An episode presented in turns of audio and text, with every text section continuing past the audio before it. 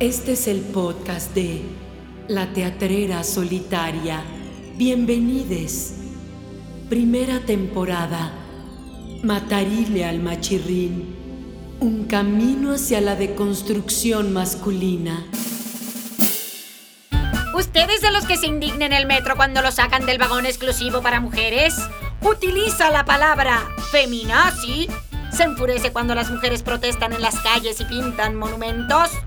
¿Piensa que la crianza de les hijas, las labores del hogar y de cuidados le corresponden únicamente a la mujer? ¡Hombre! ¡No estás solo! Este podcast es para ti.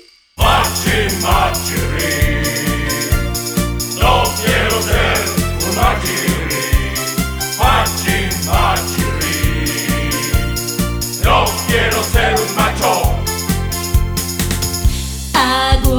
Machín, matarile al machirrín. Episodio 5. Paternando ando. ¿Cómo están? Qué gusto saludarles de nuevo. Bueno, pues en este episodio vamos a tocar el tema de las paternidades. Sin duda, Luisito, a través de los años ha cambiado mucho también este concepto. Por ejemplo, en el pasado los hombres no se involucraban ni en el embarazo, ni en la crianza de les hijes, ni en nada.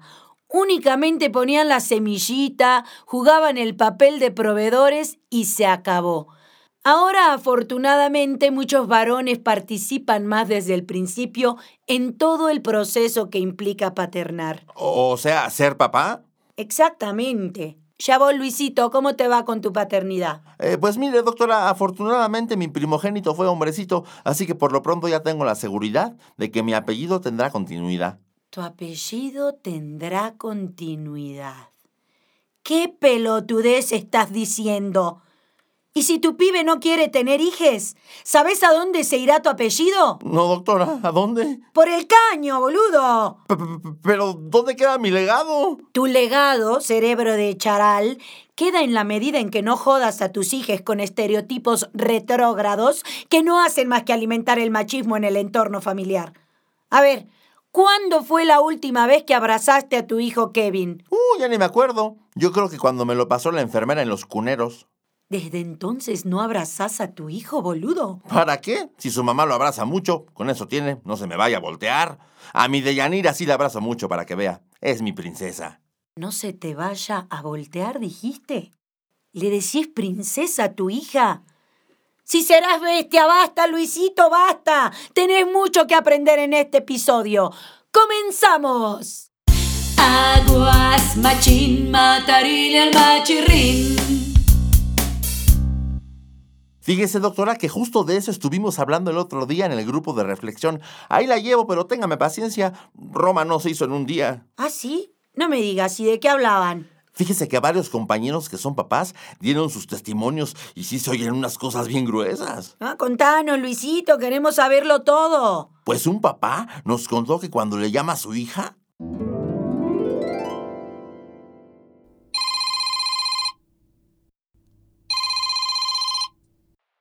papito. ¿Cómo estás, mi amor? ¡Qué milagro! Bien, pa. Oye, me pidieron unos materiales para mi clase de dibujo. ¿Me puedes hacer transferencia? ¿Cómo estás, papito? ¿Cómo te ha ido? Nada más me marcas cuando necesitas dinero, hija. Pues es que cuando te digo que me ayudes con la tarea, nunca puedes. Y luego cuando te pido que me lleves a mi clase de voleibol, que estás muy ocupado, siempre me lleva mi mamá. Cuando tengo cólico, no me calientas trapitos para mi pancita. O sea, la paternidad es de quien la trabaja, pa. Y claro, el clásico ejemplo del padre proveedor, pero ausente de la vida de sus hijos. ¿Cómo pretenden crear un vínculo con ellos si no se procuran ese espacio para crearlo? no, pero sí hubo un papá que sí le entra con todo. Fíjese que nos contó que fue a un restaurante y... Señor policía, ayuda. Vi a un hombre entrando en el baño con un bebé. ¡Abra la puerta! ¿Qué hace con ese niño? Buenas, oficial. Le estoy cambiando el pañal a mi hijo. Por cierto, Poli, a ver si ya ponen cambiadores. Dígale al gerente, ¿no? Con permiso. Y claro, no culpo al viejo. En otros tiempos era impensable que los padres se involucraran activamente en la crianza de les hijes. No cambiaban pañales, no calentaban biberones, nada. No, sí me dejó de a cuatro este chavo, doctora. Nos contó que hasta tomó con su esposa el curso este donde hacen como que ya viene el bebé y la doña se echa sus pujidos. Le dicen el curso probioterodáctilo. ¿Qué dijiste? ¿A poco no conoce el curso probioterodáctilo? Curso psicoprofiláctico, pedazo de ostión en su concha. Ese mero, ese mero. Y sí, hay que reconocer que hay varones que ya comienzan a romper con muchos estereotipos sobre la paternidad y se involucran desde el principio en todo el proceso del embarazo. De manera que van fortaleciendo desde el inicio ese vínculo tan necesario. Y otro compa también quiso pasar a la sala de parto para estar ahí acompañando a su señora y no lo dejaron, ¿usted cree? ¿Y por qué no lo dejaron? No, pues es que como su esposa se alivió en el seguro social, no lo dejaron pasar. No se alivió de nada, boludo. Estaba embarazada, no enferma. ¿Y cómo que no lo dejaron pasar en el Seguro Social? Pues es que cuando quiso entrar, el doctor le dijo que no, que se esperara afuera porque el reglamento de la clínica 132 prohíbe la entrada de familiares a la sala de expulsión. No puede ser. ¿De qué sirve que un varón quiera comenzar a cambiar si las instituciones no están a la altura? Exacto, doctora. Ahora sí que gobierno, pues échanos la mano. Por ejemplo, mi padre Luisito no se involucró una mierda, ¿eh? Se quedó fumando en la sala de espera con mi padrino hasta que le avisaron que fui niña. Mm, seguro tuvo que ir a cambiar los puros por chocolates. Ay, sos tan básico, Luisito. No más un poquito, doctora. Fíjese que ese chavo que le digo, el que le cambió el pañal a su bebé, Yuri se llama, nos contó que entró con su iPhone 3XR a grabar el parto y hasta la pediatra le dio chance de cortar el cordón umbilical y nos contó que de volada aprendió a envolver a su chamaquito como tamalito. ¿Y a este muchacho Yuri sí lo dejaron entrar al parto? A él sí, fíjese. Es que su señora parió en el Ángeles del Pedregal con alberga y toda la cosa. Y claro, si parís en la clínica 132 del Seguro Social, no podés estar acompañada de tu pareja. A lo más que aspirás es a estar con otras 20 mujeres que se están retorciendo de dolor igual que tú. Es aquí donde podemos ver claramente, Luisito, un privilegio de clase. Chale. No lo había dilucidado de esa manera, doctora. Ya sabemos que eso de dilucidar no se te da, boludo. Pero de cualquier manera, me da gusto que este muchacho Yuri haya podido participar activamente en un momento tan importante en la vida de un padre. Sí, doctora, le he aprendido mucho a este compa. Yo también ya estoy tomando conciencia de muchas cosas. Por ejemplo, ya le ayudo a Jocelyn con los niños. Pará, pará, no la ayudas. Es tu responsabilidad, boludo. Ah, yo llego cansado del trabajo, pero le doy lo del gasto. ¿Y que el trabajo que hace ella en la casa no es trabajo? Pues es el quehacer. El quehacer es trabajo y trabajo no remunerado, cerebelo de acetato. Qué pena que no tuve más presupuesto para contratar a otro operador que le funcione más el lóbulo frontal derecho. Ah, pero ¿qué tal el izquierdo? Ese sí me funciona re bien. Eso espero, boludo. Pero a ver, a ver, seguinos con compartiendo. No, hombre, había otro que nomás se enteró que su chava estaba embarazada y salió por patas. Ay, Luisito, ese es el pan nuestro de cada día. Pues es que ya no se cuidó, doctora. ¿No se cuidó o no se cuidaron pedazo de alcornoque? Ya ve cómo somos los hombres, doctora, y pues con el globito no se siente lo mismo. ¿Sabes, Luisito?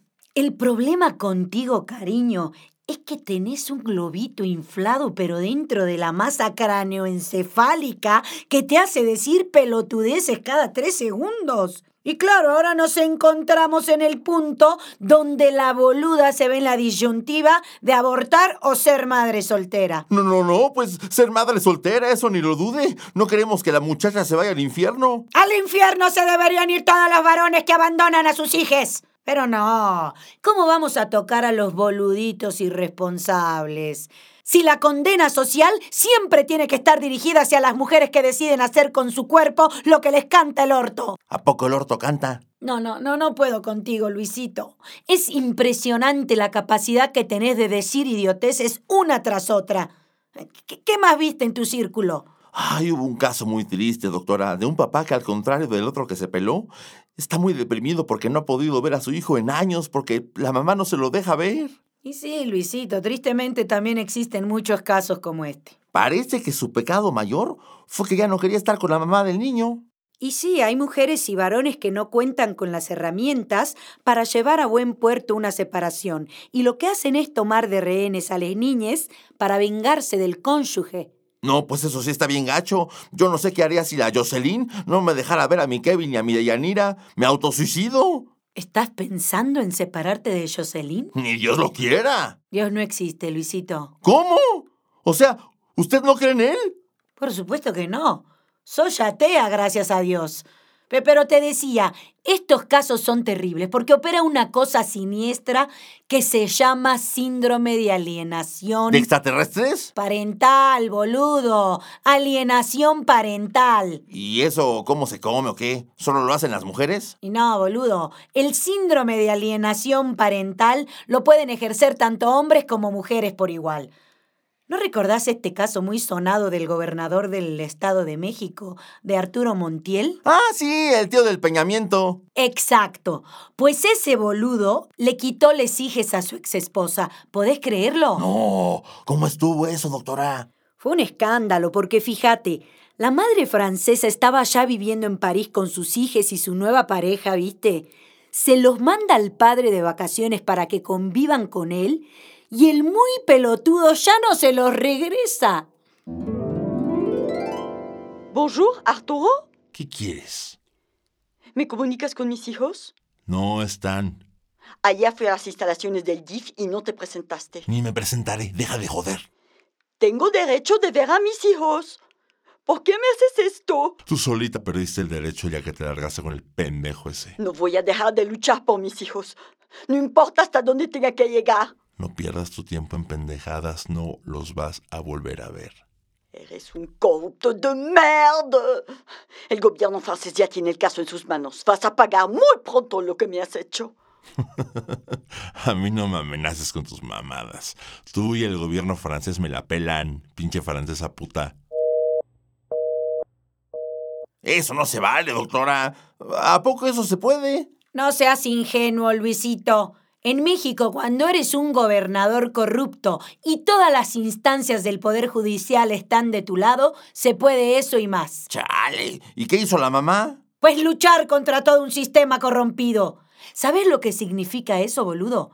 Y mientras están los juicios, les abogades y todo ese circo, la alienación parental ya está haciendo de las suyas. ¿Y cómo funciona eso de la alineación paternal? Alienación parental, boludo. Si no estás en un taller mecánico, te voy a alinear pero el cerebro. ¡Oh, pues! Mira, Luisito, el síndrome de alienación parental funciona de una manera perversa, porque quien lo ejerce manipula al infante de una forma maquiavélica con la única finalidad de joder a la expareja y salirse con la suya. Con todo respeto, doctora, esas personas no deberían habitar el planeta. Pero lo habitan. Y de manera impune, pasándose los derechos de la infancia por el orto. Son hechos diabólicos, doctora. ¡Qué diabólicos ni qué nada! Estas personas tienen tanta malicia que no les importa pasar por encima de la integridad emocional de sus hijos. No, doctora, es que hay cada caso. También habló un papá que estaba bien conflictuado porque su hijo le dijo que es maricón y lo corrió de la casa. No se dice maricón, se dice homosexual. Ah, yo creo que se hizo homosexual porque su mamá lo consintió mucho, ¿no?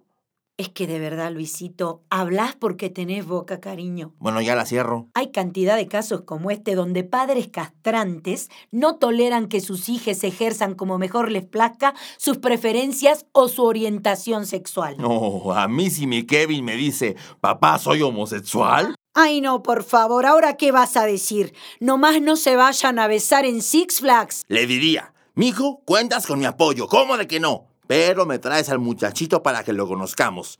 Y hasta el besotón los acompaño. Luisito, seguí asistiendo a tu círculo de varones, ¿eh? Te está haciendo mucho bien. ¿Verdad que sí, doctora? Fíjese que hasta la Jocelyn me dijo que me ve más atractivo. Ya, pará, pará. ¿Qué tiene que ver la atracción que provocas en Jocelyn con tu círculo de reflexión? Es que desde que comencé a asistir, me dice que digo cosas más acá que le hacen verme más interesante, ¿no? Me pasa como a Jocelyn. Soy sapio sexual. Ah, ¿Cómo es eso? ¿Le atraen los sapos? Y no pedazo de mantecada. Me atrae la inteligencia de las personas. Claro que vos, Luisito, estás a millones de años luz de parecerme mínimamente atractivo. No, pues es que usted ya se codea en círculos muy acá. Basta, no nos desviemos del tema. Y a vos, Luisito, ¿cómo te fue con tu viejo? Pues mire, mis jefes se divorciaron cuando yo era chamaco, pero recuerdo que él era buena bestia. Lo único es que le cargó la mano a mi jefa, que era la que se encargaba de mí y de mis 13 hermanas. O sea, ¿14 hijes en total? es que no tenían televisión. Pobre de tu vieja. Era una máquina paridora de hijes. Es que mi señor padre no paró hasta conseguir al varoncito y fue hasta que llegó su servilleta que ya se quedó tranquilo. ¿De dónde diablo salió esa pelotudez de tener un varón a como de lugar? Lo que le desean de darle continuidad al apellido. Y pues eso con las hijas no se puede. Ya ve que cuando ellas se casan, pues pasan ya a usar el apellido de su señor esposo. Ya sabe, doctora, usos y costumbres. Ya, cállate. Parece talibán, boludo. Pero estabas platicando de tu vieja. No entiendo cómo podía con tanta carga. No, además era la que traía el sustento. ¿Y tu viejo qué aportaba? Su presencia. ¿Cómo que su presencia no daba pensión alimenticia? No, pero comía en la casa todos los días para vernos. No, no, no. Bueno. Me recontraencabrona que haya tantos casos donde los boludos se desentienden de la manutención de sus hijes. ¿Qué parte de eso una responsabilidad compartida no entendieron? Sí, eso está cañón. ¿Usted también tiene algún caso cercano en la misma situación? ¿Uno? ¡Miles, Luisito! No, si tengo una amiga muy cercana que tiene toda la pandemia manteniendo ella sola a su hija. ¿Así de plano, doctora? ¿El papá no da nada? Que no, que no. Lo único que ha recibido mi amiga de parte del padre de su hija ha sido un vale de despensa de su mesa. ¿Y a esa paternidad cómo se le llama? ¡Paternidad irresponsable! Las mismas pelotas que tienen para engendrar hijes deberían tenerlas para mantenerlos. Tranquila, doctora, no le vaya a dar un infarto al miocardio. Cállate, pedazo de gremlin que ya me hiciste encabronar. Vamos con nuestros patrocinadores del día de hoy. Pañaleras todoterreno para los hombres de hoy que paternan activa y responsablemente. Incluye GPS, Wi-Fi, toallitas húmedas y reproductor de MP3 con la playlist de Cricri. Toma llavero, abuelita. Toma llavero, toma llavero, toma llavero, abuelita.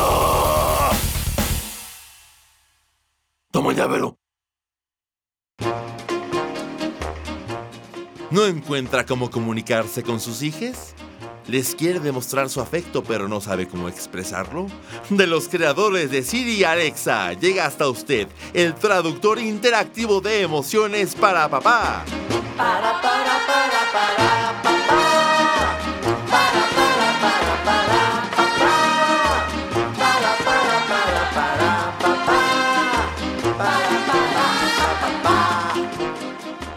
Disponible para iOS y Android. ¿Te quedas con algo de este episodio, Luisito? Pues mire, de todos los casos que le platiqué, a mí me gustaría llegar a ser un papá como este muchacho Yuri que le conté, como que disfruta mucho de su paternidad y bueno, pues esa es mi aspiración, ¿verdad? De ahí a que se haga realidad. Y bueno, boludo, eso lo decidís vos en el día a día. Y te gustó porque, claro, Yuri ejerce una paternidad positiva y eso es muy satisfactorio, porque los hace conectar con una parte de ustedes mismos que desconocen.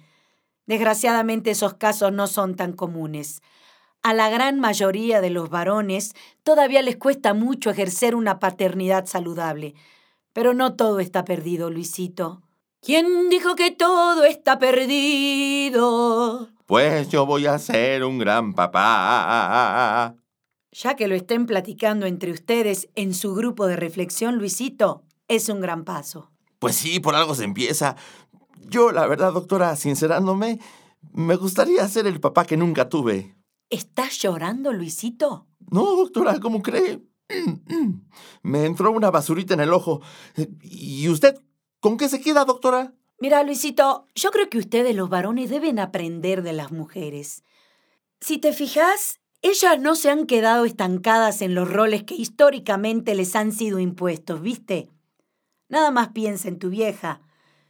Ella trabaja, provee, materna, da cariño, afecto, cuida. ¿Y a ustedes cómo les cuesta asumir otros roles? Se van quedando rezagados ante los cambios de la mujer. Tiene razón, doctora. Tenemos que ponernos las pilas porque comparados con ustedes vamos bien atrasados. Pero lo bueno que veo es que muchos, hasta yo incluido, ya nos estamos empezando a cuestionar. Por eso, como dijera mi doctora favorita, paternidades positivas. ¡Actívense!